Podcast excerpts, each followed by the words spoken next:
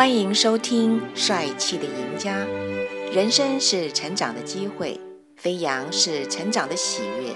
请听李博士为您分享信息。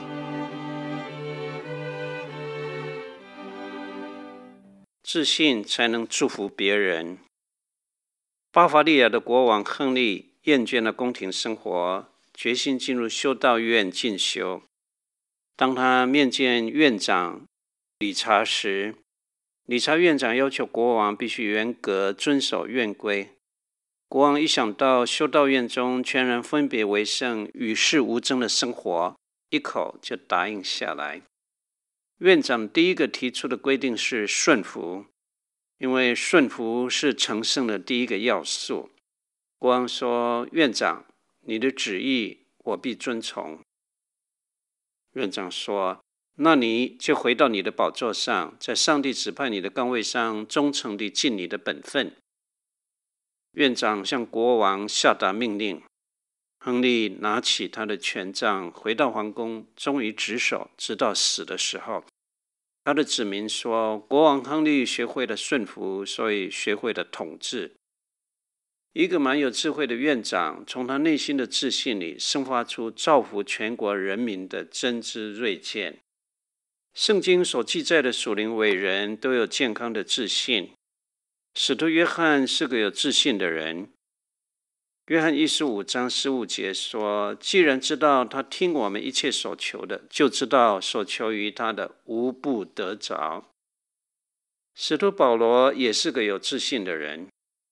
罗马书十五章二十九节说：“我也晓得，我去罗马的时候，必带着基督丰盛的恩典而去。”你看，主基督耶稣的自信。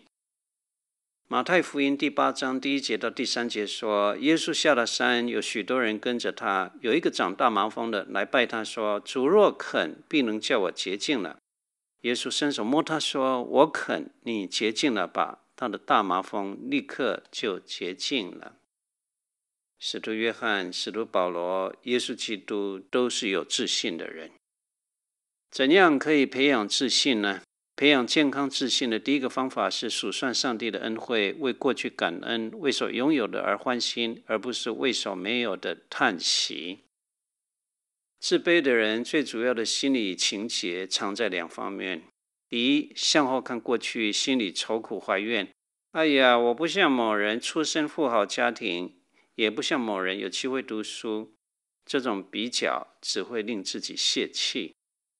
第二，自卑的人向前看将来，心里胆怯失望，不知道前途将会如何，自己认为不可能混出什么名堂。这种想法只会令自己沮丧。